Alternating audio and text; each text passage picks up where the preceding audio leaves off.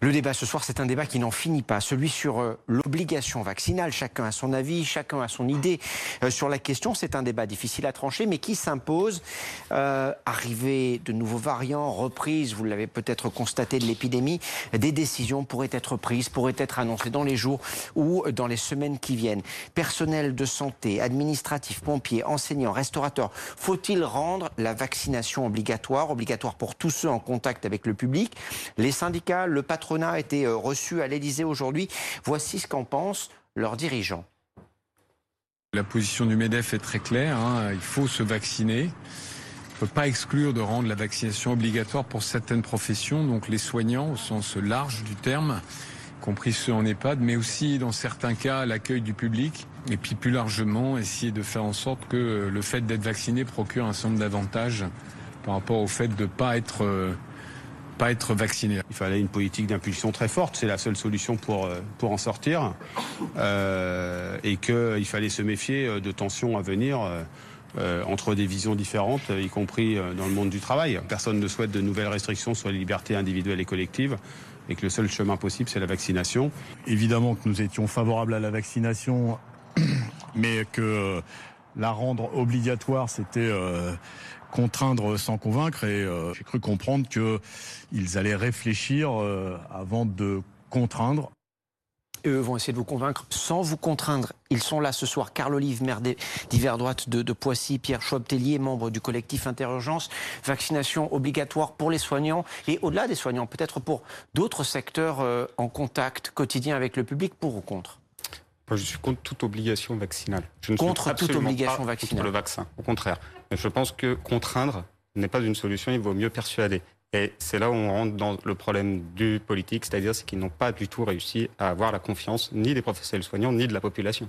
Carl Olivo, vous êtes pour oui, je suis pour et on s'aperçoit depuis euh, le, 7 janvier, notamment dans ma collectivité euh, à Poissy, euh, grâce au personnel soignant, grâce aux réserves citoyennes, qu'on réussit massivement à vacciner chez Morissette, mais surtout ne pas stigmatiser. Mais évidemment qu'aujourd'hui, celles et ceux qui soignent, qui sont en contact direct avec des patients, pas seulement d'ailleurs les soignants, on peut penser aussi brancardiers, on peut penser aussi aux, agents de ménage dans les collectivités hospitalières, on peut aussi penser aux taxis, aux ambulanciers. Évidemment qu'il faut qu'ils se fasse euh, soigner, se fasse euh, vacciner. Et ça paraît important à la fois pour soi-même, mais également pour les familles. Sinon, on ne peut pas avoir de discours de cohérent. Pardonnez-moi, mais euh, depuis le 7 janvier, nombre de collègues en France ont ouvert des centres de vaccination communaux.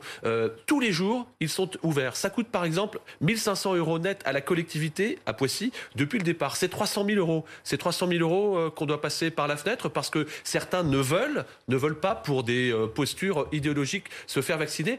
Là, on dit non. Il faut non seulement se faire vacciner, et puis il y a quelque chose, Monsieur Mesracci, que j'aimerais proposer, c'est effectivement commencer à faire payer les tests PCR qui sont gratuits en France, là où euh, à l'étranger, en Allemagne, au Royaume-Uni, et qui est à 250 euros, en Espagne 160. Pourquoi? Parce qu'aujourd'hui, on vous demande soit un pass sanitaire ou un test PCR de moins de 72 heures. Commencez par faire payer le test PCR, par exemple, quand vous allez à un concert. Pas de test PCR de moins de 72 heures, vous ne rentrez pas. Il faut le faire C'est peut-être quelque chose qui va évoluer dans les, dans les jours prochains. Euh, c'est une posture idéologique, le refus de se faire vacciner, c'est ce que vient de dire Carl Olive. Non, je pense pas. Je pense que surtout, c'est il faut faut voir à peu près ce qui se passe. la vaccination, la campagne de vaccination comme elle est, elle se traduit très clairement par un manque de confiance, mais pas simplement des professionnels soignants, y compris de la population. Il y a des zones de notre population, on peut reprendre le 93, qui sont sous-vaccinées et qui sont anormalement sous-vaccinées. La question, c'est que fait le gouvernement pour répondre à ça? La réponse, c'est absolument rien. Dans les hôpitaux, on se plaint d'avoir euh, un manque de communication, un manque de confiance euh, envers les, professionnels, mais on, condamne les professionnels sur, sur ça, mais je veux dire, dans les hôpitaux, ça fait bien longtemps qu'il n'y a plus de médecine du travail de ce nom. Enfin, je veux dire, il n'y a plus aucun suivi, on n'a plus aucune information en tant que professionnel c'est euh, euh, un petit peu euh, le, symbole de l'échec de ce gouvernement, en tout cas sur sa communication. Le, mauvais résultat de cette campagne de vaccination, si ces résultats sont mauvais, bien sûr, c'est la faute du gouvernement et d'une mauvaise communication, mauvaise explication, c'est ce que vous nous dites. Bah, je, ne veux même pas reprendre l'épisode de l'AstraZeneca, mais pour, enfin, je veux dire, n'importe qui voit bien qu'il y a un problème dans le gouvernement. Enfin, je veux dire, il n'y a pas besoin d'être bac plus 5 pour voir qu'il y a eu un problème de communication qui était gravissime. Bon, moi, je pense que tout ce qui est excessif est, insignifiant. Il se trouve que je suis président du conseil de surveillance de l'hôpital de, Poissy-Saint-Germain et qu'à Poissy-Saint-Germain, 70% de l'ensemble du personnel est vacciné. Et quand le président de la République vient à Poissy, c'est le moment de bascule où justement les médecins et les chercheurs lui disent, président, surtout ne confinez pas, laissez les gens à l'extérieur pouvoir respirer. C'est pas comme ça qu'ils pourront euh, être euh, contaminés. Je pense qu'il faut qu'on fasse preuve de, pragmatisme. Euh, les urgences, la réanimation médicale que vous connaissez, cher monsieur, ou encore euh, le, centre des maladies infectieuses et, tropicales, c'est 100% de personnel vacciné. Et c'est là où il ne faut pas faire de stigmatisation. En revanche, lorsque vous allez dans un stade, actuellement, vous avez l'Euro 2020, vous avez le pass sanitaire, il est obligatoire, vous rentrez. Il y a eu Roland Garros il n'y a pas très longtemps. Vous deviez avoir le pass sanitaire. Ça a qui? Personne, il fallait être vacciné. Quand vous allez à l'étranger, on vous demande un test PCR de moins de 72 heures. Demain, s'il est payant, c'est 250 millions d'euros par mois, le coût du test PCR.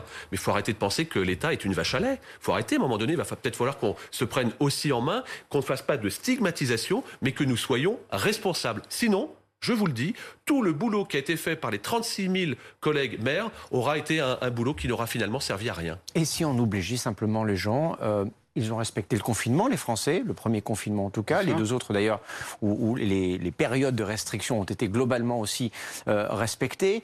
Euh, ils ont le... pris le pli pour le masque, pour, euh, pour le test. On, on le voit encore, même si aujourd'hui il y en a un peu moins. Pourquoi ne pas juste les obliger à se faire vacciner? Comme ça, tout le monde est protégé, y compris et surtout les plus fragiles. Parce que le, le vrai problème, en fait, c'est un non-problème, la vaccination. Le vrai problème à l'heure actuelle, c'est qu'à l'hôpital, on n'a pas la place pour soigner tout le monde. On n'a pas le personnel. C'est pour en ça 2019, que si tout le monde est vacciné, il y aura moins de monde dans les hôpitaux, non? Mais, mais c'est même plus un problème de moins de monde dans les hôpitaux, c'est qu'il faut du monde pour travailler dans l'hôpital.